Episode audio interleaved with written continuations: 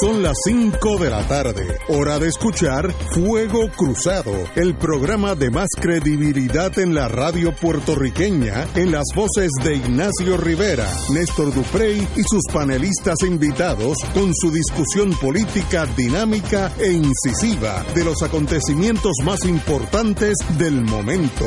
Fuego Cruzado comienza ahora. Muy buenas tardes, amigos y amigas de Fuego Cruzado. Hoy es viernes 29 de noviembre. Dijeron que hoy terminaba la temporada de huracanes. Para mí terminaba en octubre, pero No, no, termina ahora. sí, pero yo yo tengo mi propio sistema. Que yo tengo Sí, sí. sistema este No, usted tiene el Adjunta. Rivera Weather Service. sí, Rivera Weather Service, pero pero Oye, Oh. ac- aclara que estamos en vivo, que la gente estamos en vivo. Que, estamos, no, no, este, esto no es grabado. Esto es the real este es thing. nuestro viernes negro. Este es el Negro de verdad. estamos aquí. Oye, pero ya anoche yo vivo en un piso 17 y yo nunca uso el aire porque me da mucho frío y me molesta. Te sentía el frito ayer, Y ¿ah? anoche Y llovió, llovió. fue el primer día que sentí el frío de Navidad. Así que ya está entrando por la ventana, ese obviamente el hemisferio norte. Nosotros estamos al sur del norte, pero estamos en el norte. Yo estaba, yo me acosté ayer un poquito tarde, después que dispuse del pavo con doña Evelyn y demás y a- y asociados. Eh, y estaba viendo una película. Antes que me pregunten de Hit de Irishman, Ajá. buena, No, no, no. de las que nos gustan a nosotros. No le he visto. No, Eh, tiene que bueno. verla, sí, sí, Hay sí, que sí. Lo- el lo- ratio de asesinato es como de cuatro cada media hora. Eh, así que, eh, pero se sentía el frío y la lluvia. Los Estaba irlan- lloviendo. En el mundo de inteligencia, y perdonen que nos desviamos, pero Pero hoy es viernes, mira, It's- hoy es viernes, sí, hoy es Black Friday. sí, it's the romantic in me. sí, sí. sí. Los irlandeses son conocidos en el plano internacional. Escucha, ya te están Ya llamando, mira. Suave, suave. No, no- no revelen ningún secreto. Se llaman the wild geese. ¿Cómo se llama geese? El pato ese largo. Eh, eh, no es el pato... El ganso. Ganso, ganso. The Wild Geese fueron en los tiempos medievales un grupo de mercenarios irlandeses que trabajaban para la corona inglesa y se quedaron en el mundo moderno. Y todavía muchos países del mundo utilizan los irlandeses como mercenarios en el sentido de la palabra. Eh, y en África, en aquellos años difíciles, mi juventud, divino tesoro, se conocían como the wild geese, los gansos eh, libres, vamos a ponerlo así, wild geese. Salvajes, Y, y eran, eran buenos, buenos mercenarios, hombres de combate. Los irlandeses son buenos guerreros.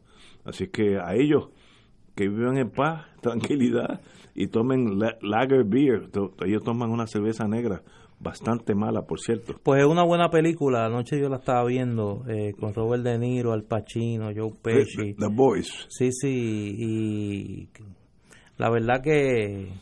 Nada, véanla. Bueno. Después hablamos de eso. Oye, ya entramos en el Thanksgiving, una fiesta estamos en Navidades de ya. Ya empezó, gracia. ya empezó la Navidad. eh, que empezó con los Estados Unidos y se ha regado más allá de los Estados Unidos. Puerto Rico, pues, siendo un- una colonia, pues obviamente adopta eso, pero aún en, países que Puerto no... Rico una colonia. Absolutamente, Un colonia, territorio no territorio incorporado. no incorporado, que es Sí. equals en Oye, porque hay gente que todavía no Oye, cree no, eso. hay gente que, muchachos. No, no, no, Yo, muchacho. es más, yo quiero traerlos aquí que me digan Oye. por qué esto no es colonia. Hoy yo estaba hablando, después te voy a hablar porque hay un tema que yo sé que lo vamos a tocar. Yo estaba hablando con un amigo mío que quiero mucho. La verdad que cuando la nostalgia se convierte en una ideología. No, eso es... No, no, mira. ¡Ay, oye, Dios!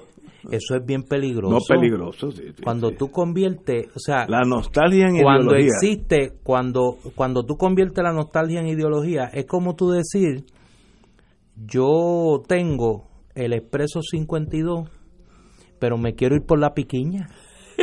O sea, yo me quiero ir por la piquiña porque, porque me trae buenos recuerdos, sí, ¿no? Me trae buenos recuerdos. Sí, sí, sí. Irme por la piquiña. Pues váyase si Sí, llega. no, no, no. Si es que llega al otro lado. Sí, sí, Porque pero, pero de- es bien triste, ¿sabes? Porque si tú me dices, mira, yo quiero dar un paseo Sí, y me voy por la piquiña. Por el vacilón. Por el vacilón. Pero entonces, Eh. no es que yo quiero llegar, Porque es que por la, la piquiña, la única ruta que yo tengo es la Eh, piquiña. eh, wow. Entonces tú, yo empiezo a decirte, pero mira, está la PR52 que se construyó con Sánchez Vilella y Ferré y el peaje. No, no, no, la Eh, piquiña. eh, pues, Me voy por la panorámica. llegarán último. Sí, no, no, no, en qué que- cosa En triste. lo que él llega allá, yo. yo- Cuando la nostalgia se vuelve ideología. Eso está excelente. eh, eh, Eh, es pero bien difícil. Muy, muy bueno. Pero hablamos de eso ahorita. Pasamos de Thanksgiving ayer. Yo he leído en la prensa, yo no salgo en estos días a comprar nada. ¿No? Lo, lo compro después. mal hecho. No, no, yo no compro nada en estos días. Es que la esa masa humana me, me, me sube la bilirrubina. Si vas a comprar juguetes, No, no, no, no puedo. ve a Bámbola. Ah, ok. Bámbola Juguetes Creativos, Sí, sí. allí en la Pero Chardón. yo los compro para mis nietos antes o después de San Giving. Pero vete a Bámbola, mira, allí no hay fila. Vamos, aquí en, la Chardón. En la Chardón, Yo, yo estaba es de allí. nuestra amiga Agnes Colón. No, no, y, y- Y su, como decían y- de Merino, y sus atentos empleados. y, no, y, No, Viña, Viña era que decía eso. eh, y su y su lo- los regalos son finos, ¿no? sí, no, no, es no una, es- no es es una juguetería, es una Sí, juguetería sí, boutique. Fina, fina, fina. que además que mucha gente cree que solo juguetes para los nenes chiquitos. Ella tiene una variedad allí de juegos de mesa y de, de juegos para adolescentes y, y adultos. La más de interesante y una sección de libros. Ahí, ahí cae tú. De hecho, ahí hay un par de libros míos allí. ¿Así? Sí, Ay, sí, qué sí, lindo, sí, qué sí. lindo. Pues hoy fue, ayer fue San Giving. Yo la pasé como todo el mundo en mi condominio, mayormente de una, una edad ya Sí. plus 50. Vamos ¿Y comiste pavo? Eh, no, no comí pavo. ¿Qué Yo, no soy pavero. A mí, no me, Pernil. A mí no me gusta el Le pavo. metiste al pernil Eh, lo metí- sé. con cuerito. Con arroz con gandules. Ah, no, pero por Eso, supuesto. eso, eso no, es- hay, no hay pavo que se aguante eso es- un pernil con arroz y gandules y guineíto, hervido. ¿Qué más uno quiere en la vida? Guineos Con- sancochados, decían en, Sí, están cochados. Eh, así que, pero ya pasó. Ah, hoy es el Black Friday. Ah, ahora los comerciantes, muy hábilmente, se inventaron Yellow Wednesday, algo así. El- el- Y el Cyber Monday. y el Cyber Monday. Y eso es lo que, lo que logra, yo creo que es hasta positivo, divide las ventas en esos días, que antes era solamente el, el, el viernes, como hoy, y la gente le pasaba por encima a los nenes chiquitos, había hasta muerte. Me acuerdo que en Estados Unidos mataron a una persona entrando del, del- de la humanidad que entró. No vayas, Leo, que aquí, No, aquí le paró aquí se entraban a bofetar Sí, a en la fila. Sí, sí. Y yo creo que el dividir eso entre el miércoles anaranjado, el que Black es para el Friday. comercio, que es para el comercio local. Sí, muy bien. muy Pequeño bien. y mediano eso- comerciante, eso- comercio local. Buena idea. Y divide la masa humana en tres grupos. Ah, Y Cyber Monday, esas cosas. El Cyber Monday, que es para las compras en Muy línea. bien, pero muy bien. Ahora, el mundo, eso me lo enseñó a mí el dueño de Pueblo cuando yo era, estaba en Pueblo, Harold Topper, que en paz descanse. Todos los días que tú te levantas, el mundo ha cambiado un poquito. Si tú no te das cuenta, es un problema tuyo, pero el mundo cambia un poquito. Yo leí hoy en la prensa. Dice una gente que está, mira, estoqueado. Está Están en la época del copo. Están en el copo. En el COP. Pues yo leí hoy que para este season, esta temporada de Navidad, Amazon contrató 200 mil empleados parciales. 200 mil por un mes. Eso quiere decir que tú tenerle que pasar por encima una señora para, para comprar un televisor, eh, bueno, pues está bien, si tú, tú eres así de básico, no hay problema. Pero que tú puedes hacer lo mismo metiéndote en la computadora y comprando Black Friday, ropa, zapatos, hasta un carro, etcétera, etcétera. Y Amazon, como viene esa avalancha de compras, y salió hoy uno en uno de los periódicos, o en el New York Times, uno de esos, eh, indicó que eh, contrató 200 mil personas solamente por este mes. Eso demuestra el avance de las compras por computadora. Mira, me Eh, eh, dicen aquí que los empleados de Amazon en Alemania están en huelga. Eso Alemania, desde que De- pero yo admito que yo tengo un yo tengo una debilidad con Amazon tengo un grave conflicto de interés. bueno, no, y si, si ellos consideran que... En Amazon yo no... Se me haría muy difícil mantener la lectura. Pero 200 mil, lo, lo que eso demuestra es que el, la compra retail al detalle donde uno se monta en el carro. La compra al detal. Al detal y va, va a Plaza Las Américas o a Plaza del Caribe, lo que sea. Eso es un mundo que está disminuyendo y los Amazon y los otros que vendrán, eBay, hay un montón. En Europa. Este, eh, eBay, hay unos en Europa. el chino, este, sí, este, Alibaba. Alibaba. Eh, eso. Los 40 ladrones, los 40 ladrones están por ahí. Están, ahí. eso están Eso están acá. Esa es industria local. Pero eso quiere decir que ese mundo está cambiando y si usted es un comerciante, usted tiene que estar viendo esa, esa tendencia para no quedarse eh, pensando eh, que las pirámides de Egipto están vigentes, porque van a desaparecer. Las ventas al detalle van a ir disminuyendo y los Amazon, eBay, Alibaba, lo que, lo que usted quiera, van a ir aumentando porque ese es el mundo de hoy. O usted cambia o fallece, sooner or later eso va a pasar. Pero fíjate, yo noto eh, en los últimos años eh, un, una conciencia mayor, particularmente en Puerto Rico, de la necesidad de promover el comercio local y eh, de patrocinar los comercios. Y, menciono, menciono particularmente este caso de, de Bámbola porque pues Conozco, conozco a Agnes hace muchos años. He estado allí contigo muchas sí, veces. y es un, es un negocio que en un momento dado tuvo que competir contra las megatiendas, una megatienda famosa de juguetes que estaba en Plaza Las Américas. Esa tienda cerró, esa tienda cerró en Puerto Rico y entonces eh, el tú tener una empresa local que se dedicara a ese, a ese campo, pues impidió que hubiese un colapso del mercado, lo que pasó en su momento con la industria del libro, que es otra industria que pues que tengo cerca.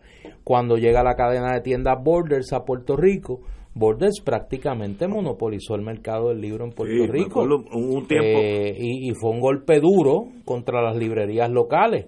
Se fue Borders y los libreros puertorriqueños contra viento y marea mantuvieron una industria local y hoy hay librerías en Puerto Rico porque hubo una industria del libro puertorriqueña que se mantuvo en pie y en ese sentido siempre hago la, me parece que es justo de la decisión que tomó el amigo Norberto González empresario puertorriqueño que tiene un negocio familiar su librería pues la atienden básicamente sus hermanos con él eh, de asumir el riesgo de montar una librería en Plaza Las Américas.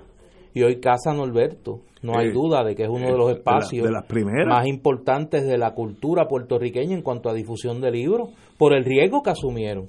Y es decir, dos ejemplos de dos empresarios en dos campos distintos, la industria de la venta de, de juguetes y las librerías, la decisión de abrir una librería en Ponce que tomaron Tamara Yantín y Luz Nereida Pérez con librería El Candil en un momento donde la industria del libro no estaba en su mejor época.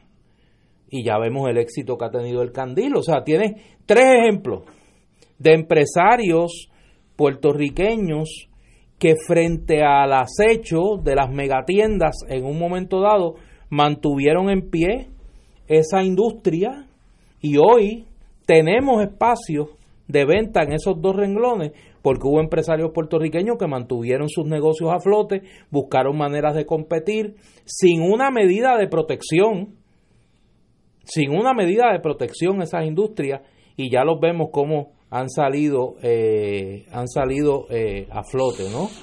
Eh, lo que ha pasado con los cafés, la proliferación de negocios de café en Puerto Rico, la proliferación de los food trucks como una alternativa gastronómica.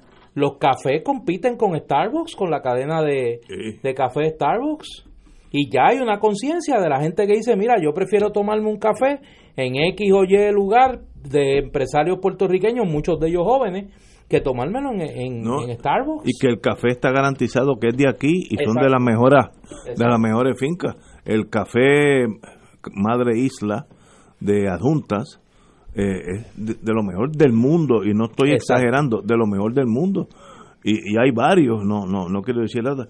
Hace como un mes, desgraciadamente se me dio el nombre, eh, creo que fue Wilma Reverón, trajo aquí a alguien de un café de Mayagüez yo lo probé, excelente, excelente. si alguien sabe el nombre, o Wilma cuando te vea, Wilma le dimos el día de vacaciones hoy, se, lo, deducimos a, las vacaciones, pero estará con nosotros el próximo viernes.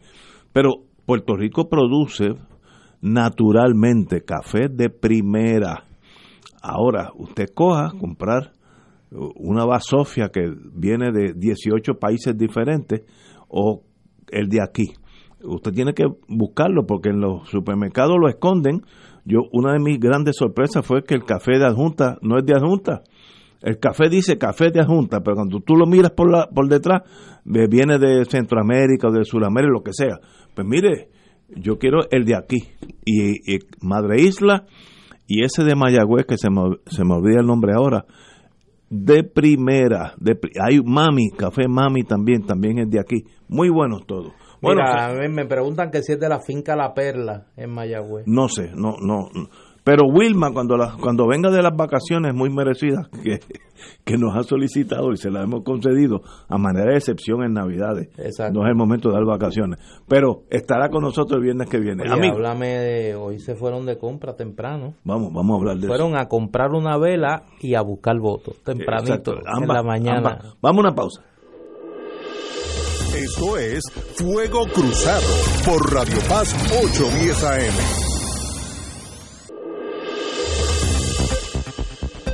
Y ahora continúa Fuego Cruzado.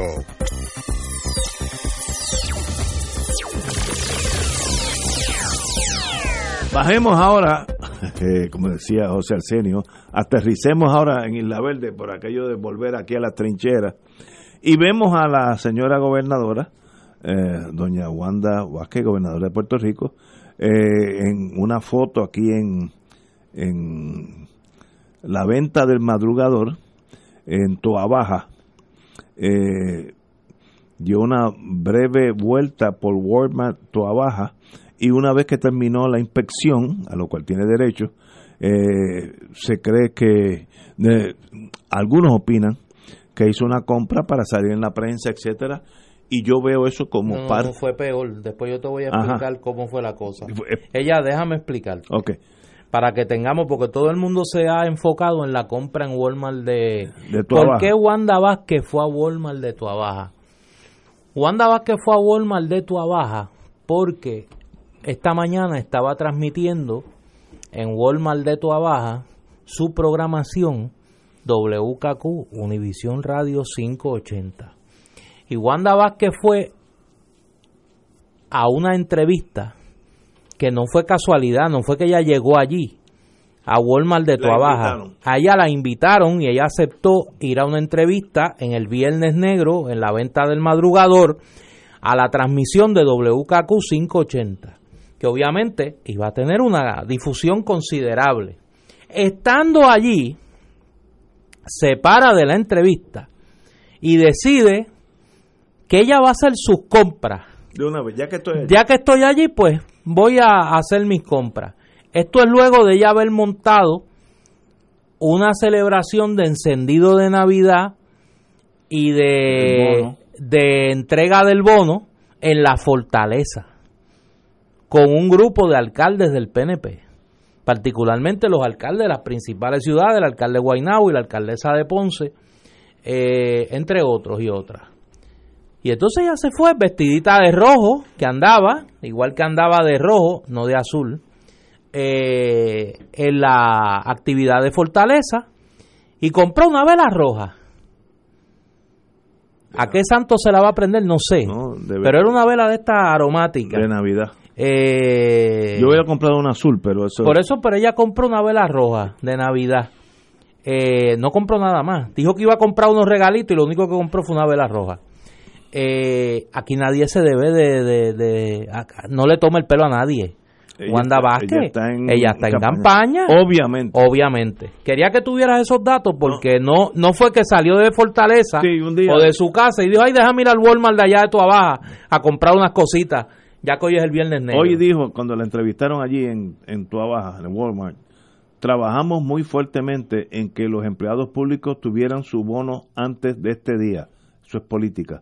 Es decir, que los empleados públicos recibieron el bono y su quincena para que los comercios tuvieran la oportunidad de desarrollarse, afirmó la señora gobernadora. Estamos muy contentos y vamos a fomentar y desarrollar todo lo que sea para el desarrollo económico de Puerto Rico y por eso estamos aquí. La gobernadora también destacó que los cambios en horario que han implementado en algunas tiendas motivaron al éxito de la venta del madrugador. Obviamente es una, un ser humano político a lo cual tiene derecho en campaña dentro de un partido que es mayoritario, así es que si ella llega a arrebatar el liderato de ese partido, pues puede fácilmente ser la candidata a la gobernación en, en noviembre del año que viene. Así que no hay duda que hasta ahora tenemos dos candidatos, eh, Pedro Pierluisi, insisto, mi amigo, y la señora gobernadora le deseó lo mejor de la vida porque así es, así es, este mundo nuestro. Ahora, lo que dijo hace dos o tres semanas que no era candidata no es cierto. Defínase, señora gobernadora, más que derecho tiene de ser eh, candidata a la gobernación. Y si el pueblo vota por usted, usted será la gobernadora de verdad elegida por el pueblo en el 2021, enero 2 o 3 del 2021. Lo único, mi única crítica es la ambivalencia. Soy, no soy, eh, eh, quiero ser, pero no sé, no, dígalo. Eh, Puerto Rico está buscando caudillos o caudillas en este caso, y usted tiene que decir, yo, yo voy a hacer esto. Y en ese sentido, pues admiro la determinación de algunos que en una posición mucho más difícil están bien claros. Estoy hablando del amigo Zaragoza, que en los números casi no aparece en la lista, le dice yo voy a ser candidato. Pues muy bien por él, está claro. Si gana o no, eso es otro problema, pero qué bueno que, tiene decisión. La ambivalencia, eso es, eh, a la larga es negativo. Y veremos por dónde sale. Ahora, esa compra en tu Baja fue un acto político clásico de un de un candidato que está en la en la contienda, a lo cual tiene derecho, no estoy diciendo nada contrario. Yo creo que hay hay unas personas en el círculo cercano a Wanda Vázquez que le están alimentando la idea y yo no creo que hay que alimentársela mucho porque ella es una persona de un ego bastante robusto de que ella se ha convertido en una figura política con identidad propia, con una fuerza política que no depende del PNP, me imagino que tendrá números que muestran que su popularidad rebasa los linderos del PNP, que logra atraer un respaldo de personas que no son PNP y que esos activos forman una ecuación que la debería llevar a tomar la decisión de aspirar a la gobernación. Yo creo que ella, eh, no, vuelvo, no necesita que la empujen mucho, porque ella le gusta eso. Ahora bien, hay dos elementos que yo creo que pueden ser eh, las interrogantes sin resolver en el caso de Wanda Vázquez. Número uno, eh, su futuro personal. Wanda Vázquez había planteado de que ella estaba en planes de retiro que una vez culminara este término de la gobernación eh, y pues eso siempre es un elemento a considerar. Y lo segundo, la decisión si correr dentro del PNP y retar en primaria a Pedro Pierluisi y crear su propia estructura política, cosa que yo he escuchado a alguna gente plantearlo como si fuera un mega obstáculo yo creo que esos son una versión eh, tecno de los que todavía piensan en la época del copo electoral. Estos todavía se creen que los alcaldes tienen la capacidad de decidir quién gana y quién pierde. Y yo creo que aquí ya hemos tenido suficientes ejemplos de que esa época de los, los mayordomos electorales en los municipios se acabó. y que ya estamos frente a un electorado cada vez más y más independiente. Estoy de acuerdo. Eh, yo creo que a ella se le haría muy fácil agrupar un, un, sector del PNP, un grupo de alcaldes y legisladores que respalden su candidatura. Yo creo que hay algunos que andan en esas. Así que no se, no, no, no se alebresten mucho con que ella no tiene estructura. Yo creo que ella tiene una estructura que la está esperando. Además, el control del poder ejecutivo de por sí da la, da la, crea la facilidad para eh, construir una estructura política.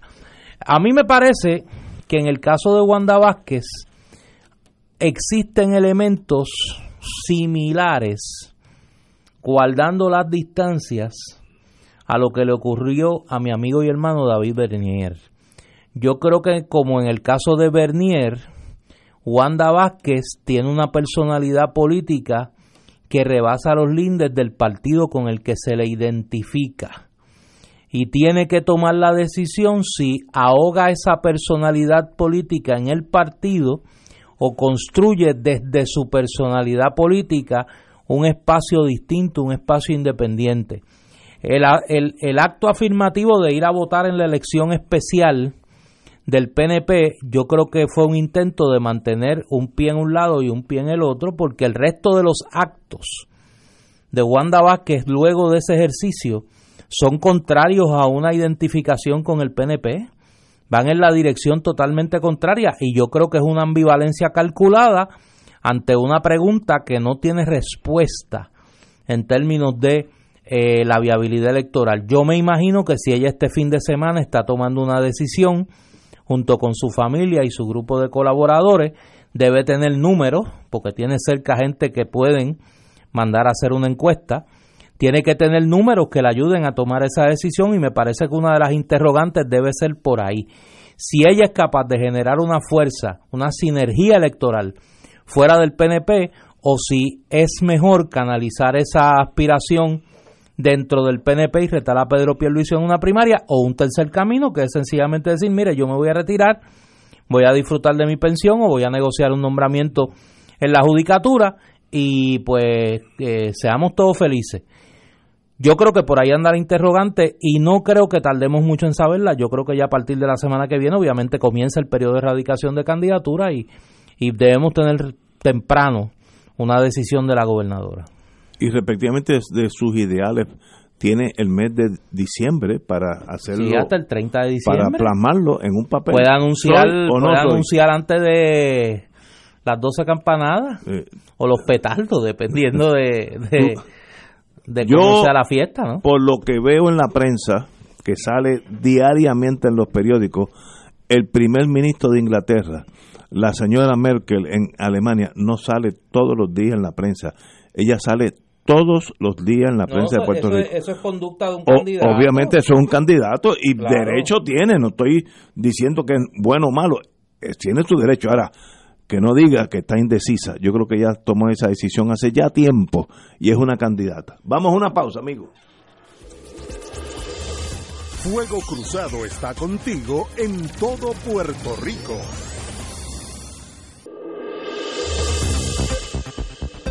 Y ahora continúa Fuego Cruzado.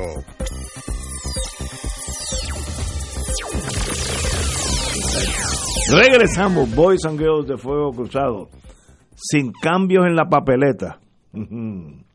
El Partido Popular opta por no reducir su cantidad de aspirantes a los escaños legislativos. Tras una reunión de la Junta del Gobierno del Partido Popular, eh, esa organización determinó que presentará para el 2020 la misma cantidad de aspirantes a escaños por acumulación y de distrito que desplegó en las pasadas elecciones.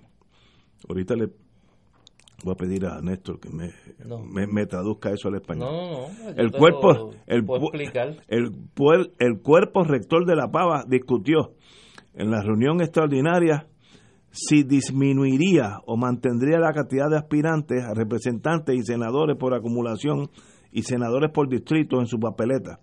Hubo análisis estadístico de proyecciones históricos, todo aquí es histórico, fue una discusión bien amplia y la decisión fue unánime. Se, se tomó la determinación de que se va a recomendar lo que siempre, lo, lo de siempre.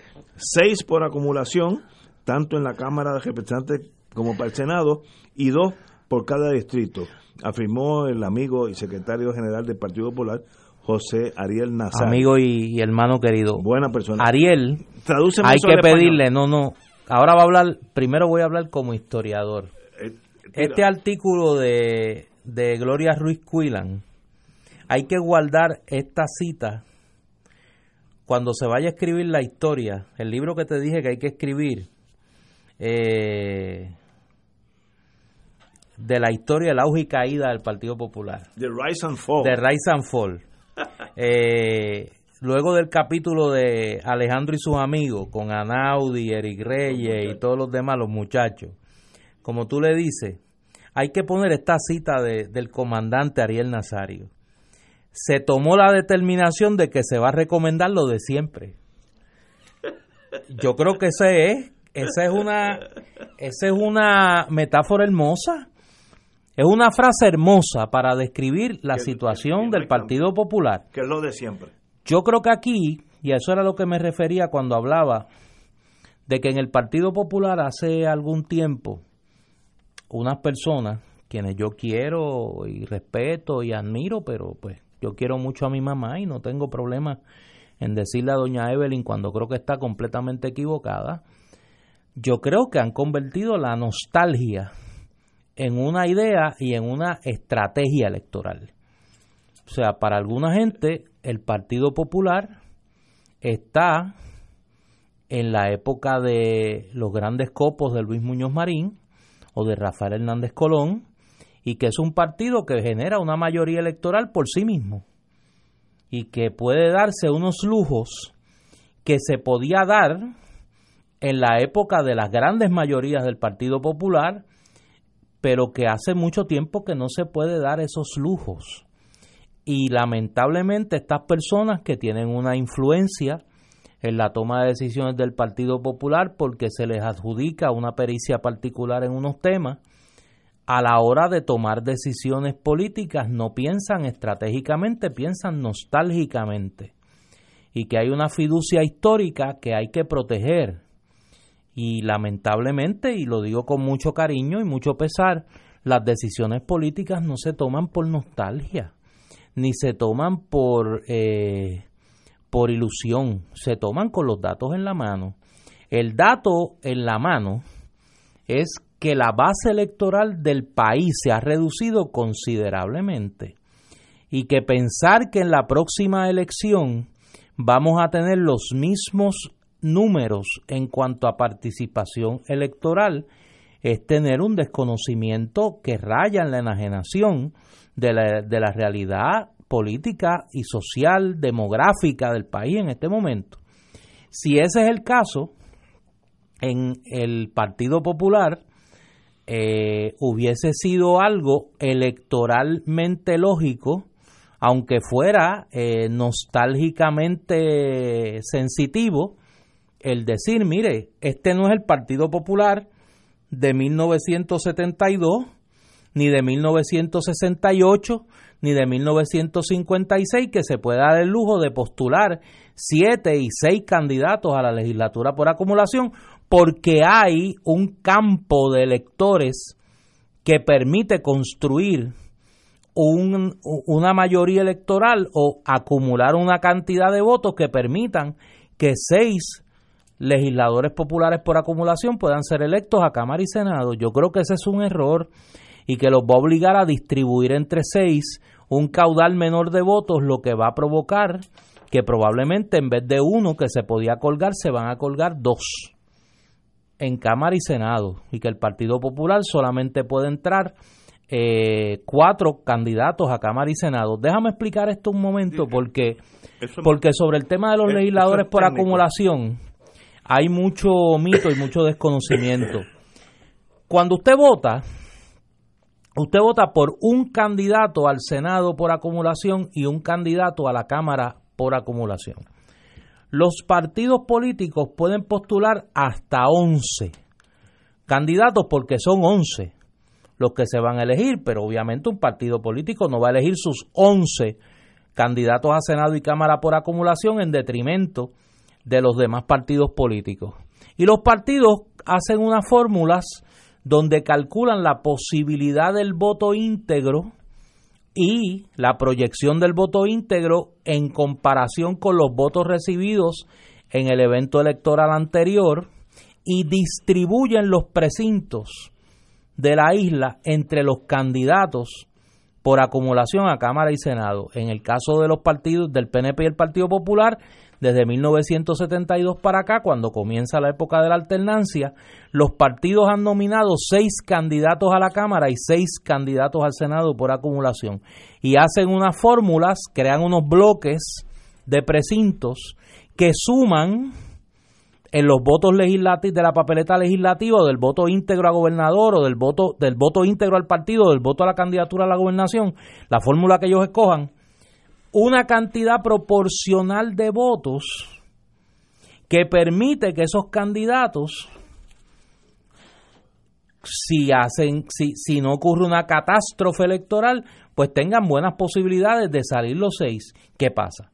que en un escenario donde el partido ve reducido su caudal de votos pues vemos cómo ese número varía y en vez de elegir seis eligen cinco, eligen cuatro si usted tiene una figura que genera una antipatía o una simpatía particular, usted va a ver que esas figuras pueden generar una cantidad de votos mixtos, bien sea dentro del cuadro de candidaturas de su partido, lo que pasó con Jaime Pereyó en la elección pasada, que el presidente del Partido Popular, muy bien hecho me parece a mí, pidió el voto contra Jaime Pereyó, pues eso benefició a unos candidatos en particular. Usted tenía también en la papeleta legislativa del Partido Popular una figura como Manuel Natal que atrajo una cantidad de votos mixtos a su candidatura. Y eso pues genera los, los, las diferencias que hay en los distintos bloques. Había una gente en el Partido Popular que planteaba que dada esa realidad electoral y la reducción del número de electores y la reducción de la base de apoyo del Partido Popular, debía de eh, considerarse la posibilidad de postular solamente cinco, crear solamente cinco bloques que dividía en menos y, un y obviamente le tocaba un pedazo más grande de caudal de votos a cada candidato y había mucha más posibilidad de elegir a los cinco, lo que daba un escenario donde o el PNP elegía seis y el Partido Popular cinco, o el PNP y el Partido Popular eligen cinco cada uno y el escaño restante en el caso del Senado pues se pelearía entre José Vargas Vidot, que va a aspirar de manera independiente, María de Lourdes Santiago, que va a aspirar por el Partido Independentista Puertorriqueño, y las dos candidaturas que postulara al Movimiento Victoria Ciudadana, si no es que hay una candidatura independiente adicional al Senado. En el caso de la Cámara, igual posibilidad, que el partido que gane elija los seis, el partido que pierde elige cuatro o elige cinco, y el escaño o los escaños restantes, uno o dos, se repartirían en el caso de la Cámara en menos gente. Denis Márquez, el candidato del Partido Independentista, y las dos personas que finalmente postule el movimiento Victoria Ciudadana.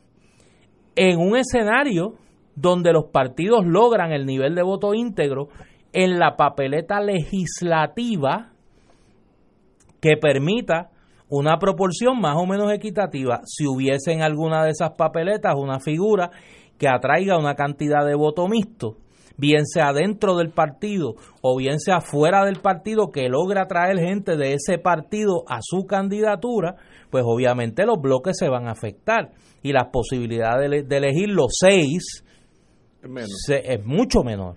Por eso el número de cinco era una cantidad mucho más eh, razonable. Yo creo que aquí prevaleció la nostalgia sobre la razón y pues veremos a ver en noviembre qué es lo que va a pasar. Pregunta, yo soy votante en el viejo San Juan, que lo soy. Y yo voy a votar Partido Nuevo. Cuando yo voto debajo de esa palma, el voto le toca al primero que al aparece. primero que aparece. Pero si ese mismo estadista está en Mayagüez, el que aparece en esta lista es otro. Probablemente. Ok, porque es por acumulación. ¿no? Es por acumulación. Pues probablemente el que aparezca número En uno en Mayagüez sea otro. Ok, Pero si, por ejemplo, en esa papeleta está el primo tuyo, por acumulación, Ajá. en el PNP, y tú quieres votar por el primo tuyo, pues en vez de tú votar por el que está número uno, eh, votar una sola cruz y nada más, tú buscas el retrato del primo tuyo y le haces una cruz al lado del primo tuyo. Si y entonces voto- ese voto le cuenta al primo tuyo. Ok, si voto bajo el partido y más nada, el primero que Que aparece le en la lista, corresponde al primero. que eso la gente piensa que está votando por los No, tú no votas ahí. por los seis. Eso La lo- gente cree, por ejemplo, en los partidos, eh, en el PNP y en el Partido Popular, que si tú votas bajo la palma o bajo la pava, votas por los seis. No, el voto tuyo le toca, le, le cuenta al que aparece número uno en la columna de Senado o Cámara porque por estás en San. Juan. Si estuviera en Ponce, Probablemente el que aparece número uno es otro. otro. Excepto, por ejemplo, el PIB que pone el mismo El en todo. PIB postula uno solo. Uno. Muy bien. En el caso de Victoria Ciudadana, que Ah, está pues. próximo a que se le certifique como partido por petición, la decisión que se tomó en asamblea fue postular dos. La asamblea que se celebrará eh, próximamente para elegir las candidatas y candidatos va a escoger dos candidatas o candidatos a Cámara y Senado por acumulación y habrá que crear los bloques correspondientes para repartir los precintos, a menos que se decida otra estrategia en el futuro. Y eso no diluye el voto Claro, de sin duda. Ciudadana. Sí, El- y en el caso del PNP diluye el del PNP y en el caso del Partido Popular diluye el del Partido Popular. La decisión que tomó el Partido Popular es diluir sus votos entre más gente. Veo.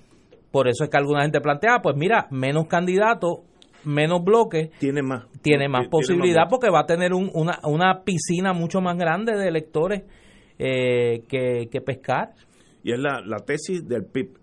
Que es la tesis del PIB. El PIB concentra en sus uno. votos en uno solo. Y siempre lo han elegido hace años. Bueno, desde, desde, Desde- 1985, desde las elecciones de 1984, el PIB viene eligiendo sus candidatos a Cámara y Senado, salvo una elección, que creo que no los eligió. Vamos pero a- las demás, eh, que no los eligió al Senado, pero eligió creo que a la Cámara. a la pero en las demás elecciones Sabe. ha elegido desde Ok. 1984 sus candidatos a Senado y Cámara. Los comenzó a elegir en el 72. En el 76 y en el 80 no eligió legisladores y volvió a elegir en el 84. El PCP hizo un experimento similar en el 80 con las candidaturas de Juan Maribraz al Senado y el, nuestro hermano Carlos Gallizá a la Cámara eh, y lograron una gran cantidad de votos de votos mixtos. Eh, de ese, de ahí el PIB copia esa estrategia o reproduce esa estrategia para que no se me ofendan los amigos del PIB y en el 84 eligen a Rubén Berríos Martínez en el Senado y a David Noriega en la Cámara. Interesantísimo. Vamos a una pausa, amigo. Esto es Fuego Cruzado por Radio Paz 810 AM. Y ahora continúa Fuego Cruzado. La semana eh, que estamos finalizando hoy en el sentido de días laborables eh, trajo la noticia que el senador y exalcalde de Yauca, el amigo Abel Nazario, eh, confirmó que su partido, el Partido Nuevo Progresista, no certificó su candidatura por acumulación en el Senado para el 2020. Eh, esto porque obviamente pesan en su contra dos acusaciones federales, eh, una reciente eh, de empleados fantasmas, etcétera, etcétera. Eh, y entonces, pues el PNP, dentro de su discreción, dijo, pues no vas a estar en nuestra papeleta como senador por acumulación. El senador ha dicho, al principio reaccionó bien emotivo, yo creo que fue un error, diciendo que él va a escribir un libro de las, todas las cosas negativas que pasan allí, cosa que es una especie de extorsión. Luego, luego cambió su, cuando se le bajó la bilirrubina, le bajó la temperatura y ahora di- dice que considera correr independiente. Eh, yo creo que él tiene mucha más pegada en el pueblo de Puerto Rico de lo, lo que la gente le da crédito. Así que no sería un, un tiro en la noche que corriera como independiente. Si sale o no, eso es otra cosa. Pero no es una persona que esté desvinculada del pueblo, al contrario, yo creo que tiene eh, raíces de amistad con el pueblo trabajador y esos son muchos más que los administradores del Estado. Le deseo lo mejor a, ver un, sendero lleno de espinas, piedras y, y otras que una que otra trampa, eh, así que no va a ser fácil si desea irse independiente, o pero obviamente en el PNP no va a estar en la papeleta. Néstor.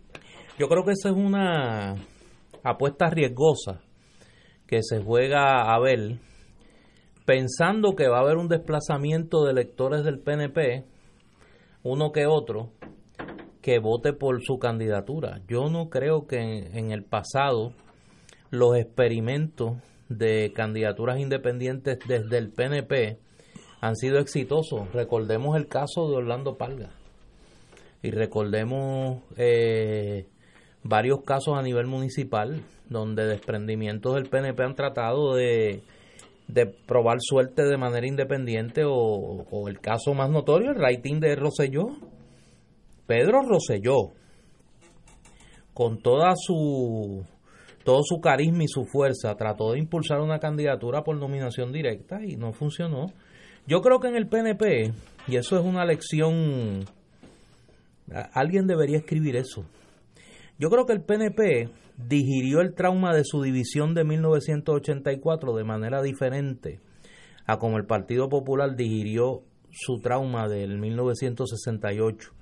Frente a una situación bastante parecida, el PNP decidió a partir de ese momento apostar a las primarias y apostar a dilucidar los problemas internos de manera electoral, o sea, no tratar de cuadrar las cosas, sino de, de vamos a los votos, si no cuadra la cosa, vamos a los votos a ver qué pasa. Y el PNP ha logrado evitar una división. Yo creo que, que, que esa, e, e, esa manera de lidiar con los problemas internos distinta, el PNP luego de, de la pugna de Hernán Padilla y, Carlos Romero en, el, en, los 80 y la creación del Partido de Renovación Puertorriqueña y la derrota del 84 del PNP, decidió que eso no iba a volver a pasar, pero no iba a volver a pasar no porque se aplastaran a las disidencias, sino porque se iban a canalizar las disidencias a través de las primarias. Y por eso los esfuerzos de salir de ese cauce y de tratar otros mecanismos, pues lo trató Carlos Pesquera, no le salió, lo trató Roselló, no le salió, lo trató Orlando Palga, no le salió, es decir, yo creo que la, el electorado del PNP se siente que dentro de la colectividad hay un debido proceso de ley en las primarias y que el que se va, el que se va fuera de ese cauce, eh, no, no, se le hace muy difícil justificar su acción. Y yo creo que a ver le va a pasar lo mismo. Wow. Tenemos con nosotros una gran sorpresa muy grata para Fuego Cruzado tenemos el amigo José Ortiz Daliot, Yello Ortiz, en otro círculo. Qué bueno que estés aquí. Acabas de llegar, pero qué bueno que entraste en, en, el fuego de, de, la discusión. Eh, querido hermano, qué bueno verte aquí. Saludos Ignacio, saludos a, Néstor y felicito a Néstor, felicito a Néstor por hacerse disponible para el pueblo de Puerto Rico. Yo creo que eso es un paso importante dentro de su movimiento de Victoria Ciudadana. Mira, yo no me abacho mucho, pero pero viniendo de ti, una persona que yo respeto tanto, eh, distingo tanto, que voy a revelar algo aquí. Eh, Oye, la primera vez en tantos años que veo a Néstor como. Sí, me pasmé, me pasmé, me Qué bueno, qué bueno. Ya yo me pasmó. Yo voy a revelar. tiene su pitirre.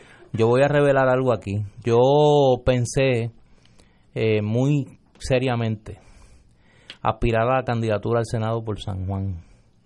Eh, por el movimiento Victoria Ciudadana. Finalmente esa no fue mi decisión a pesar de todo el cabildeo que Manuel Natal ejerció, mi, mi, mi, amigo y una persona que lo he dicho aquí, lo, lo quiero como, como si fuera mi hijo, eh, tomé otra determinación por, eh, básicamente por la opinión de las compañeras y compañeros del movimiento. Y siempre pensé que, que si tomaba la decisión de aspirar al Senado por San Juan, mi modelo como, como como, como senador eh, iba a ser Yello porque eh, yo he visto pocos legisladores que tengan la el balance de ejercer su criterio, pero a la vez escuchar los organismos de su colectividad como lo hizo como lo hizo Yello y fue de esas pocas personas que entró y salió de la jaula de mármol con el plumaje intacto, sin mancha en su plumaje y, y con, con la misma honestidad, quizá mucho más validada, porque pasó por allí sin que eh, las mieles del poder lo tentaran mucho. Pero no fue fácil, ¿no? No, yo lo sé, lo sé, lo sé. Lo sé. Antes que todo, vamos para atrás en la historia. Yo no conocía a Yello. Yo trabajaba en el gobierno federal de los Estados Unidos. Llegó este puertorriqueño con su familia, hijos chiquititos, eh, a Washington. Y uno se busca, somos igual que los judíos, nos buscamos en la diáspora.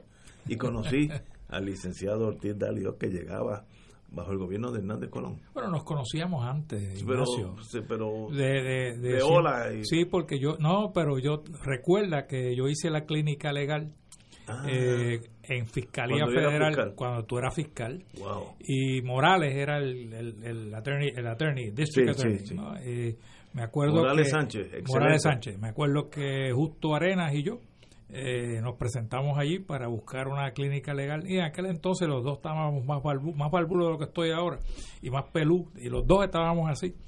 Y me acuerdo que Morales me le dijo déjame, déjame llamar a una persona y te llamó a ti.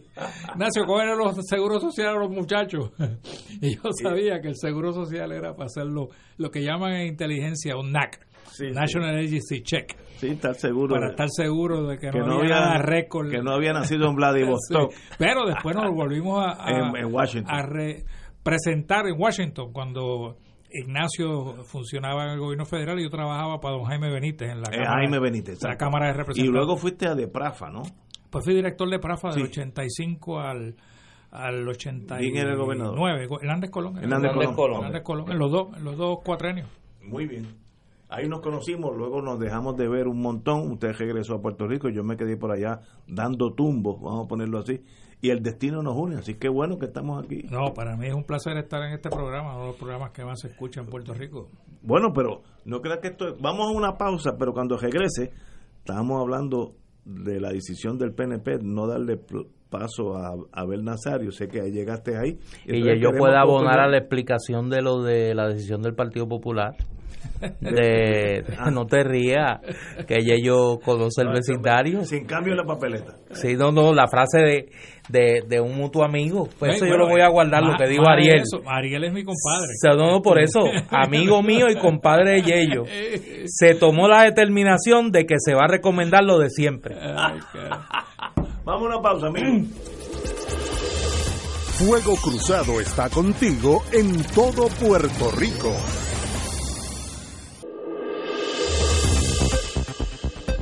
Y ahora continúa Fuego Cruzado.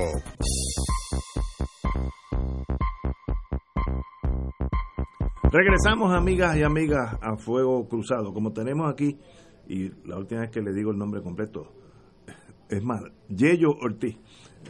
Eh, antes que todo, bienvenido a Fuego Cruzado. Estás, estás invitado en el día de hoy y queremos que sigas por aquí de vez en cuando.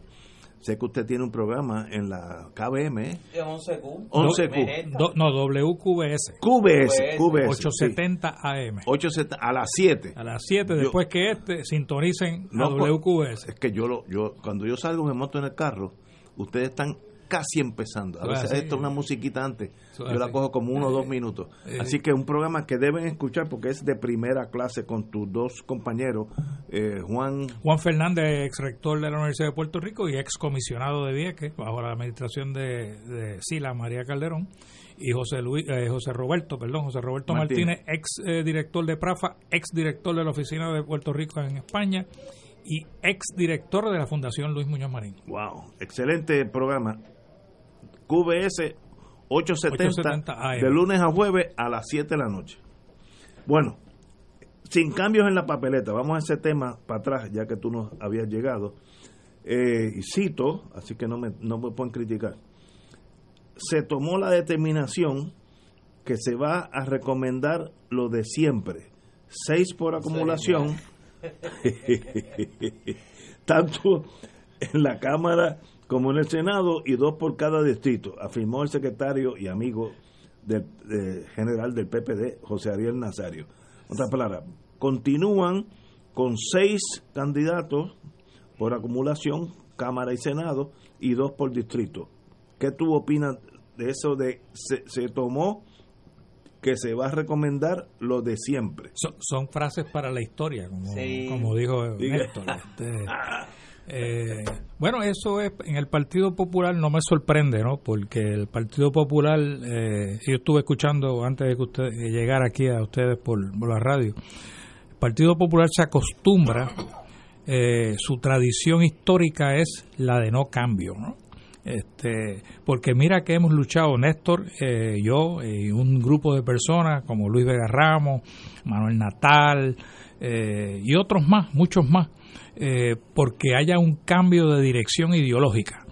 No, no por, por capricho nuestro, sino porque es que no hay mayor, eh, mayor crecimiento posible de Lela. Es, es, que ya eso no, eso es una colonia pura y yo creo que debemos de evolucionar eh, para la libre asociación, que es lo que yo apoyo dentro del Partido Popular y que eh, en el 2012, como ustedes saben, eh, tuvo un gran apoyo, eh, porque aparecía en la papeleta como Estado Libre Asociado Soberano, pero la definición era la misma que aparece en la resolución 1541 de las Naciones Unidas para Libre Asociación. Pero están siguiendo el mismo rumbo, o sea, no hay cambio ideológico, no hay cambio en ninguna otra materia dentro del Partido Popular, porque el Partido Popular eh, con la inscripción de Victoria Ciudadana, con la decaída ante el pueblo eh, de, la de, la, de, la credibilidad del Partido Nuevo Progresista y, eh, y quizás porque el PIB no crece por lo menos de presencia en la, en la, en, la, ante el pueblo. Es, por todas esas razones es posible que el Partido Popular sufra eh, una merma eh, en, su, en, sus votantes en, la, en las próximas elecciones. Eh, hay mucho descontento, Ignacio, independientemente de los candidatos, hay mucho descontento en no querer hablar del estatus político. Fíjate que los ese es el cuco. Sí, fíjate que los cuatro candidatos que hay para las primarias populares, ninguno, yo tengo a dos en la, son amigos míos en Facebook y de hecho tres el único que no es no aparece mi, como amigo en Facebook es, Eduardo pero los tres eh, los otros tres Carmen Yulín Zaragoza y, Charlie eh, tienen una presencia en las redes sociales sin embargo no hablan nada ninguno de los tres ninguno de los cuatro hablan de cómo ellos van a evolucionar o resolver el problema o el asunto del estatus político de Puerto Rico. Zaragoza estuvo en mi programa y me dijo que él era soberanista y yo pues lo, lo felicité. Eh, sé que Carmen Yulín, que ha sido amiga mía desde que corrió para el distrito representativo número uno de San Juan en el 2000, somos amigos y sé que ella obviamente apoya la libre asociación. Charlie pues Charlie eh, de vez en cuando apoya la libre asociación y la soberanía y de vez en cuando no. Y en este, está en ese momento de que no la apoya públicamente porque entiende que el énfasis debe ser buen gobierno, buena administración. Y está dando su ejemplo de Isabela, ¿no? donde ha tenido éxito en la administración del municipio. Así es. Y, Eduardo, eh, Eduardo pues, pues simplemente no lo es, no es soberanista. Eduardo es, es una persona que apoya el ELA y y a mí me sorprende con la inteligencia y la academia y los estudios que ha tenido eh, Eduardo Batia, eh, siga apoyando un estatus que simplemente ya le dejó de funcionar a Puerto Rico, Eduardo, eh, Ignacio. Así que el Partido Popular con esa decisión de, de, los, de los candidatos sigue más o menos el mismo patrón que con relación al estatus político. Como no sé si tú oyes de vez en cuando este programa, pero sí lo escucho, yo, yo tengo una mesa yo soy uno de los miembros de una mesa en el Viejo donde nos juntamos y ahí no hay no hay credos políticos, somos todos amigos hace 20, 30 años. Somos los emigrantes del siglo XX y ahora estamos en Génesis, pero el mismo grupo. Y allí hay dos amigos del Partido Popular, importantes los dos, no voy a decir quiénes son, pero bien importantes. Y ellos analizan eso diferente a ustedes. Dicen, la tesis, voy a simplificar. Si el Partido Popular menciona la palabra soberanista, eh, solucionar el estatus, etcétera, etcétera, es una píldora venenosa porque el PNP nos va a decir ahí ahí viene la independencia, estos son unos comunistas, responden a Stalin, esta exageración de la Guerra Fría. Entonces le tienen literalmente una fobia a ese tema. No, no pueden ni tan siquiera hablar entre amigos. No estoy hablando públicamente entre nosotros allí, pero en una mesa que nadie nos está viendo. Ese tema los aterroriza y dicen, uno de ellos, que uno, uno de las personas influyentes en ese partido, los votos para el Partido Popular están más a la derecha que a la izquierda. Por tanto, nosotros tenemos que enamorar esa colindancia con el PNP y no la colindancia con el PIB. ¿Qué tú opinas de eso? Mira, yo, yo creo, Ignacio, que, que, para tú romper cualquier barrera en, en la vida, eh, tú necesitas eh, atender la, la, situación del desconocimiento. La mayoría de los temores en la vida es porque uno desconoce un, sinnúmero de, de, asuntos. En la, en la manera en que uno se va educando sobre esos asuntos, uno le va perdiendo el miedo al desconocimiento, que es lo que causa el miedo, básicamente.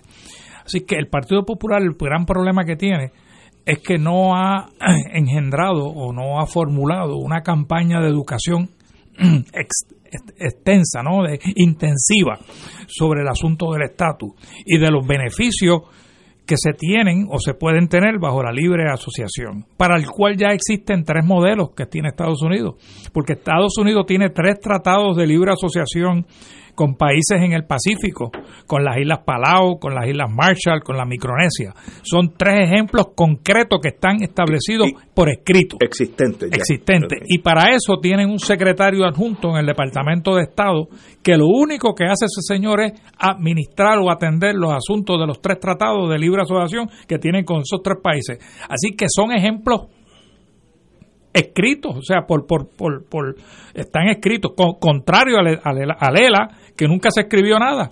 Mira, en el 1976, cuando don Jaime está en, el, en, la, legislatura del Congreso Federal, perdona la redundancia, cuando está en el Congreso Federal y yo soy uno de los ayudantes, tú sabes que había un proyecto del nuevo pacto que se, se, se, culminó en el 1975 con la esperanza de que Nixon, que era presidente en ese momento, el compromiso era que él iba a radicar un proyecto de administración.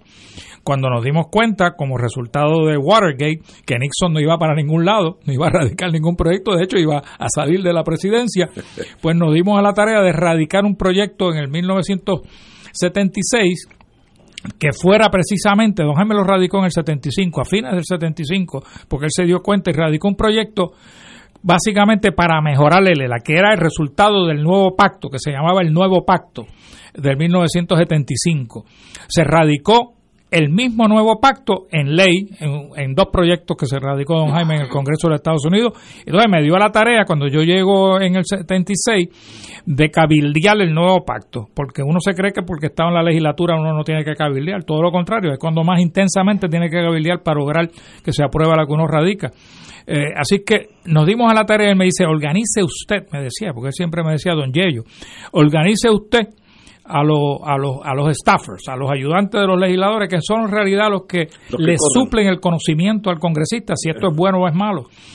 Y entonces yo empecé a reunirme con los staffers y que, que, bregaban con la comisión del interior en aquel, aquel, en aquel entonces, la comisión que hoy día es la de recursos naturales que, que, que preside Grijalva que es la que atiende los asuntos de Puerto Rico. Entonces me empecé a reunir con ellos y le entregué copia del proyecto y, yo le hablaba del, este es el nuevo pacto y el nuevo pacto y el nuevo pacto y los educaba. Y entonces uno se levantó un día y me dijo, oye Ortiz, tú podrías traernos el viejo pacto para, poder hacer una tabla comparativa. Y yo, y yo, le dije, aquí tengo un problema, le dije, yo me dije, ¿no? Y regresé a la oficina y le dije, don Jaime, tenemos un problema, me gustaría que usted con su sapiencia y con su experiencia me diga cómo lo resuelvo. Me están pidiendo copia del nuevo, del viejo pacto.